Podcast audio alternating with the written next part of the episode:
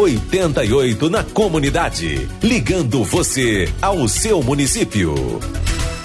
O caminho agora é a Prefeitura de Sapiranga, cidade das rosas, a cidade do voo livre.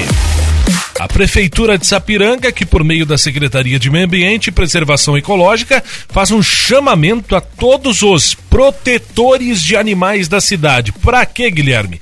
Para o preenchimento de uma ficha cadastral. A ação ela é importante para se ter o conhecimento de quantos cães estão sob tutela de protetores e quantos terão direito às castrações gratuitas.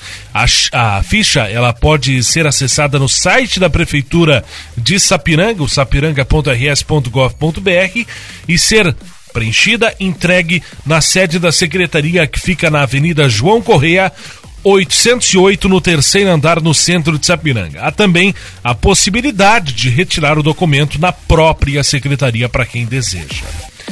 E a Secretaria Municipal de Saúde ampliou a estrutura da unidade básica de saúde do centro para garantir o melhor atendimento às pessoas com sintomas da Covid-19. O espaço para aguardar o atendimento está mais adequado e maior fisicamente, é claro, com o distanciamento necessário, assim como o local para a retirada da medicação após a consulta. Em casos de suspeita de Covid, a população de Sapiranga deve procurar, portanto, atendimento na unidade do centro, que atende de segunda a sexta, das sete da manhã às nove da noite. Após esses horários, assim como nos finais de semana, os atendimentos para os casos de sintomas gripais ocorrem na UPA 24 horas. E a Prefeitura de Sapiranga vai realizar a contratação de auxiliar veterinário conforme edital publicado.